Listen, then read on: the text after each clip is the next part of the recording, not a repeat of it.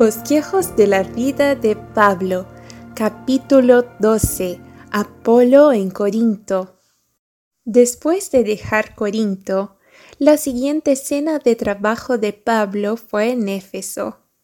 Se dirigía a Jerusalén para celebrar la fiesta que se acercaba y su estancia en Éfeso fue necesariamente breve.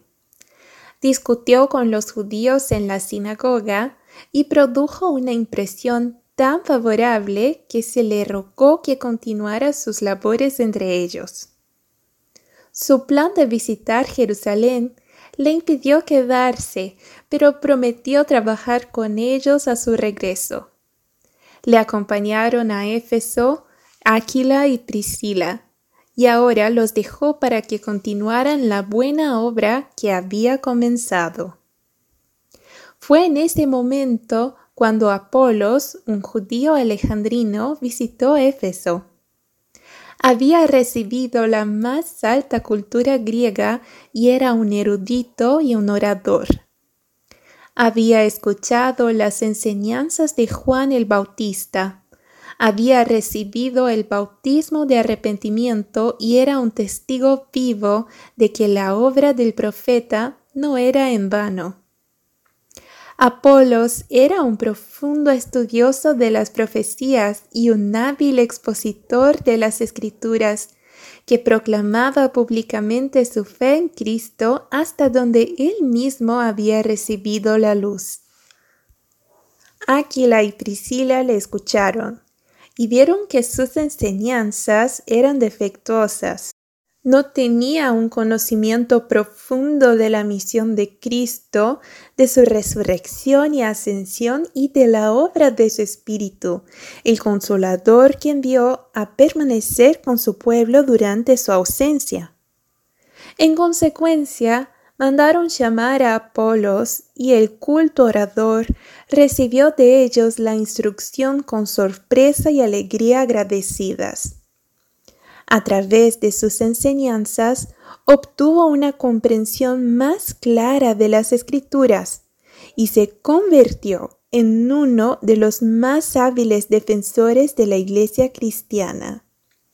Así, un erudito y brillante orador aprendió más perfectamente el camino del Señor gracias a las enseñanzas de un hombre y una mujer cristianos cuyo humilde empleo era el de hacer tiendas.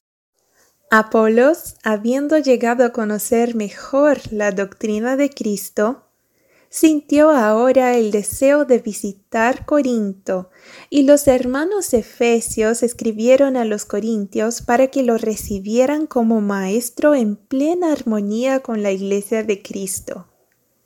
En consecuencia, fue a Corinto y trabajó con los mismos judíos que habían rechazado la verdad que les había predicado Pablo.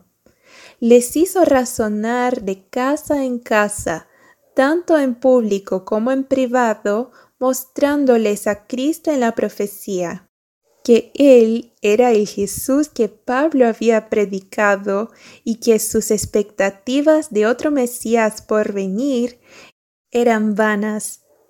Así, Pablo plantó la semilla de la verdad y Apolos la regó. Y el hecho de que Apolos apoyara la misión de Pablo dio fuerza a las labores pasadas del gran apóstol entre ellos. Su éxito en la predicación del Evangelio llevó a algunos de la Iglesia a exaltar sus labores por encima de las de Pablo mientras que él mismo trabajaba en armonía con Pablo para el avance de la causa. Este espíritu de rivalidad amenazaba con obstaculizar en gran medida el progreso de la verdad. Pablo había presentado a propósito el Evangelio a los Corintios en su más absoluta sencillez decepcionado con el resultado de sus labores en Atenas, donde había hecho valer su conocimiento y elocuencia ante sus oyentes, decidió seguir un curso totalmente diferente en Corinto. Allí presentó la verdad simple y directa, sin adornos de sabiduría mundana y se detuvo cuidadosamente en Cristo y su misión en el mundo. Los elocuentes discursos de Apolos y su manifiesta erudición fueron contrastados por sus oyentes con la predicación resueltamente sencilla y sin adornos de Pablo. Muchos se declaraban bajo el liderazgo de Apolos, mientras que otros preferían las labores de Pablo. Satanás vino a aprovecharse de estas diferencias imaginarias en la iglesia de Corinto tentándolos a tener a estos ministros cristianos en contraste. Algunos reclamaban a Apolos como su líder, otros a Pablo y otros a Pedro. Así Pablo en sus esfuerzos por establecer el cristianismo se encontró con conflictos y pruebas tanto en la iglesia como fuera de ella. También empezaron a surgir facciones por la influencia de los maestros judaizantes que insistieron en que los conversos al cristianismo debían observar la ley ceremonial en materia de circuncisión. Seguían manteniendo que el Israel original era el hijo exaltado y privilegiado de Abraham y que tenía derecho a todas las promesas hechas a él. Pensaban sinceramente que al adoptar este terreno intermedio entre judío y cristiano, conseguirían eliminar el odio que acompañaba al cristianismo y reunirían un gran número de judíos. Justificaron su posición que se oponía a la de Pablo, mostrando que el proceder del apóstol al recibir a los gentiles en la iglesia sin circuncisión impedía más que judíos aceptaran la fe que la entrada de los gentiles. Así excusaban su oposición a los resultados de las tranquilas deliberaciones de los reconocidos siervos de Dios se negaban a admitir que la obra de Cristo abarcaba todo el mundo. Afirmaban que sólo era el Salvador de los hebreos, por lo que sostenían que los gentiles debían recibir la circuncisión antes de ser admitidos a los privilegios de la Iglesia de Cristo. Después de la decisión del Concilio de Jerusalén sobre esta cuestión, muchos seguían siendo de esta opinión, pero entonces no llevaron su oposición más lejos. El concilio había decidido en esa ocasión que los conversos de la iglesia judía podían observar las enseñanzas de la ley mosaica si querían, mientras que esas ordenanzas no debían ser obligatorias para los conversos de los gentiles. La clase opositora se aprovechó de esto para insistir en la distinción entre los observadores de la ley ceremonial y los que no la observaban, sosteniendo que estos últimos estaban más alejados de Dios que los primeros. La indignación de Pablo se agitó, su voz se alzó en una severa reprimenda. Si os circuncidáis, de nada os servirá Cristo. El partido que sostenía que el cristianismo no tenía valor sin la circuncisión se alistó contra el apóstol, y éste tuvo que enfrentarse a ellos en todas las iglesias que fundó o visitó. En Jerusalén, Antioquía, Galacia, Corinto, Éfeso y Roma. Dios lo impulsó a la gran obra de predicar a Cristo y a este crucificado. La circuncisión o la incircuncisión no eran nada. El partido judaizante consideraba a Pablo como un apóstata, empeñado en derribar el muro de separación que Dios había establecido entre los israelitas y el mundo visitaron todas las iglesias que él había organizado creando divisiones, sosteniendo que el fin justificaba los medios hicieron circular falsas acusaciones contra el apóstol y se esforzaron por desacreditarlo. Cuando Pablo, al visitar las iglesias, siguió a estos celosos e inescrupulosos opositores, se encontró con muchos que lo veían con desconfianza y algunos que incluso despreciaban sus labores. Estas divisiones con respecto a la ley ceremonial y los méritos relativos de los diferentes ministros que enseñaban la doctrina de Cristo causaron al apóstol mucha ansiedad y duro trabajo. En su epístola a los Corintios se dirige a ellos sobre este último tema. Os ruego, hermanos, por el nombre de nuestro Señor Jesucristo, que habléis todos una misma cosa y que no haya entre vosotros divisiones, sino que estéis perfectamente unidos en una misma mente y en un mismo juicio. Porque me ha sido declarado de vosotros, hermanos míos, por los que son de la casa de Chloe, que hay disputas entre vosotros.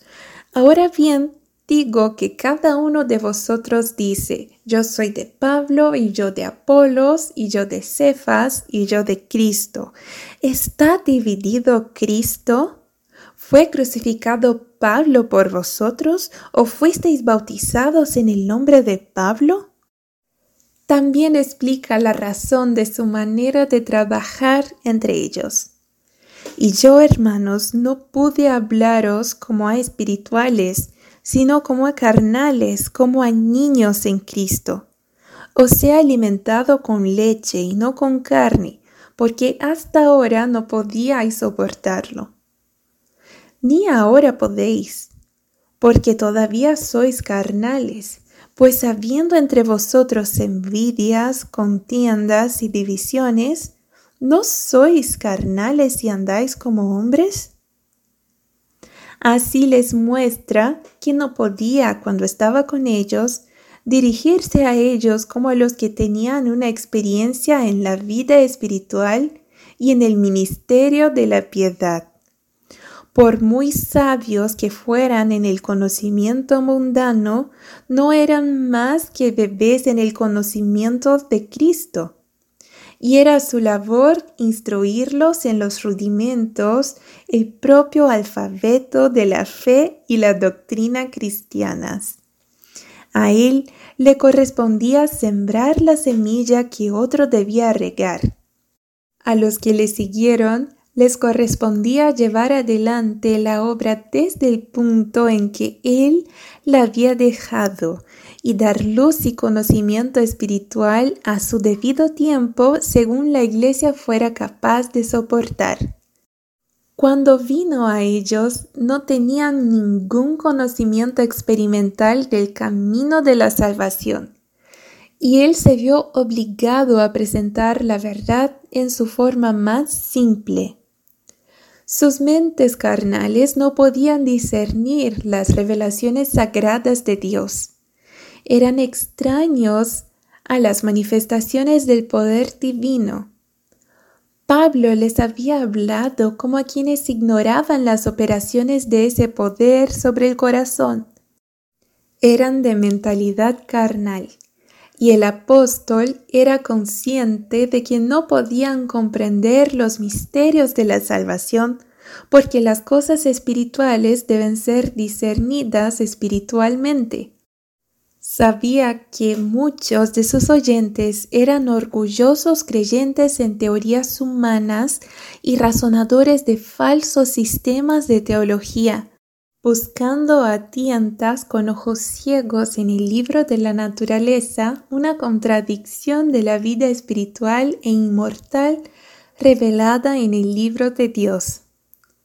Sabía que la crítica se dedicaría a controvertir la interpretación cristiana de la palabra revelada y que el escepticismo trataría el Evangelio de Cristo con burla y escarnio. Le correspondía introducir con sumo cuidado las grandes verdades que deseaba enseñarles. El verdadero cristianismo es una religión de progreso, siempre está dando luz y bendición y tiene en reserva aún más luz y bendición para otorgar a aquellos que reciben sus verdades. La influencia iluminadora del Evangelio de Cristo y la gracia santificante de Dios son las únicas que pueden transformar la mente carnal para que esté en armonía con las cosas espirituales. Pablo no se aventuró a reprender directamente a los licenciosos, ni a mostrarles cuán atroz era su pecado a los ojos de un Dios santo.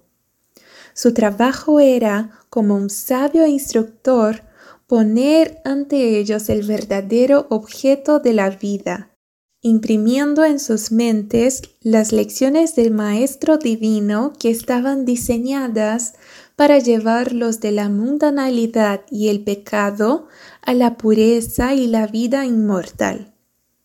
Los sentidos espirituales deben ser madurados por el continuo avance en el conocimiento de las cosas celestiales. Así la mente aprendería a deleitarse en ellas, y cada precepto de la palabra de Dios brillaría como una gema inestimable. El apóstol se había detenido especialmente en la piedad práctica y en el carácter de esa santidad que debe obtenerse para asegurarse el reino de los cielos.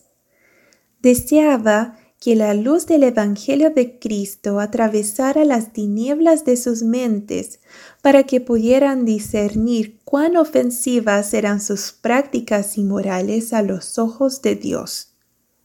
Por eso el peso de la predicación de Pablo entre ellos había sido Cristo y este crucificado. Quería que comprendieran que el tema de su estudio más serio y su mayor alegría debía ser la gran verdad de la salvación mediante el arrepentimiento hacia Dios y la fe en nuestro Señor Jesucristo. El filósofo se aparta de la luz de la salvación porque ésta avergüenza sus orgullosas teorías. El mundano se niega a recibirla porque lo separaría de sus ídolos terrenales y lo llevaría a una vida más santa, por la cual no tiene ninguna inclinación. Pablo vio que el carácter de Cristo debía ser comprendido antes de que los hombres pudieran amarlo y ver la cruz con el ojo de la fe. Aquí debe comenzar ese estudio que será la ciencia y el canto de los redimidos por toda la eternidad. Solo a la luz de la cruz puede estimarse el verdadero valor del alma humana. La influencia reveladora de la gracia de Dios cambia la disposición natural del hombre. El cielo no sería deseable para los de mentalidad carnal. Sus corazones naturales no santificados no sentirían ninguna atracción hacia ese lugar puro y santo, y si les fuera posible entrar, no encontrarían allí nada congenial para ellos, en su condición pecaminosa. Las propensiones que reinan en el corazón natural deben ser subyugadas por la gracia de Cristo antes de que el hombre caído pueda ser elevado para armonizar con el cielo y disfrutar de la sociedad de los ángeles puros y santos. Cuando el hombre muere al pecado y es vivificado por una nueva vida en Cristo Jesús, el amor divino llena su corazón. Su entendimiento es santificado. Bebe de una fuente inagotable de alegría y conocimiento. Y la luz de un día eterno brilla sobre su camino porque tiene la luz de la vida con él continuamente. Pablo trató de inculcar a los hermanos de Corinto el hecho de que él mismo y los ministros asociados a él eran solo hombres, comisionados por Dios para enseñar la verdad, que estaban comprometidos individualmente en la misma obra que les fue dada por su Padre Celestial, y que todos dependían de Él para el éxito que acompañaba sus labores. Porque mientras uno dice, yo soy de Pablo y otro, yo soy de Apolos, no sois carnales. ¿Quién pues es Pablo y quién es Apolos? sino ministros por los cuales habéis creído como el Señor ha dado a cada uno. Yo planté y Apolos regó, pero el crecimiento lo dio Dios. La conciencia de ser siervo de Dios debe inspirar al ministro con energía y diligencia para cumplir perseverantemente con su deber con un solo propósito, la gloria de su Maestro. Dios ha dado a cada uno de sus mensajeros su trabajo distintivo. Y aunque hay una diversidad de dones, todos han de combinarse armoniosamente para llevar adelante la gran obra de salvación. Son solo instrumentos de la gracia y el poder divinos. Pablo dice, así pues, ni el que planta ni el que riega, sino Dios que da el crecimiento. Ahora bien, el que planta y el que riega son uno, y cada uno recibirá su recompensa según su trabajo, porque nosotros somos colaboradores de Dios. Vosotros sois labradores de Dios, vosotros sois el edificio de Dios.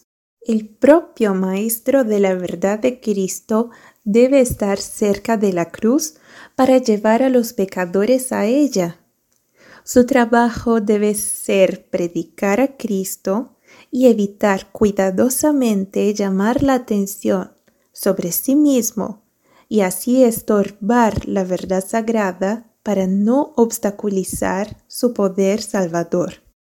No puede haber evidencia más fuerte en las iglesias de que las verdades de la Biblia no han santificado a los receptores que su apego a algún ministro favorito y su renuencia a aceptar las labores de algún otro maestro y a ser beneficiado por ellas. El Señor envía a su iglesia la ayuda que necesita, no la que elige porque los mortales miopes no pueden discernir lo que es para su mayor bien. Rara vez un ministro tiene todas las calificaciones necesarias para perfeccionar una iglesia en todos los requisitos del cristianismo. Por lo tanto, Dios envía a otros ministros para que los sigan, uno tras otro, cada uno de los cuales posee algunas calificaciones en las que los otros fueron deficientes. La Iglesia debe aceptar con gratitud a estos siervos de Cristo, así como aceptarían al propio Maestro. Deben tratar de obtener todo el beneficio posible de la instrucción que los ministros puedan darles de la palabra de Dios pero los ministros mismos no pueden ser idolatrados. No debe haber mascotas religiosas ni favorismos entre el pueblo. Son las verdades que traen las que deben ser aceptadas y apreciadas con la mansedumbre de la humildad. En la época de los apóstoles, una parte afirmaba creer en Cristo, pero se negaba a dar el debido respeto a sus embajadores. Afirmaban no seguir a ningún maestro humano, sino ser enseñados directamente por Cristo, sin la ayuda de los ministros del Evangelio. Tenían un espíritu independiente y no estaban dispuestos a someterse a la voz de la Iglesia. Otro grupo afirmaba que Pablo era su líder y establecía comparaciones entre él y Pedro que eran desfavorables para este último. Otro declaró que Apolo superaba con creces a Pablo en su discurso y en su poder de oratoria. Otro reclamaba a Pedro como su líder, afirmando que había sido él más íntimo de Cristo cuando estuvo en la tierra, mientras que Pablo había sido un perseguidor de los creyentes. Existía el peligro de que este grupo de partido arruinara la iglesia cristiana. Pablo y Apolos estaban en perfecta armonía este último se sintió decepcionado y apenado por la disensión en la iglesia. No aprovechó la preferencia mostrada ni la alentó, sino que abandonó apresuradamente el campo de la contienda. Cuando Pablo le instó después a visitar Corinto, declinó y no volvió a trabajar allí hasta mucho después, cuando la iglesia había alcanzado un mejor estado espiritual. El fin del capítulo 12.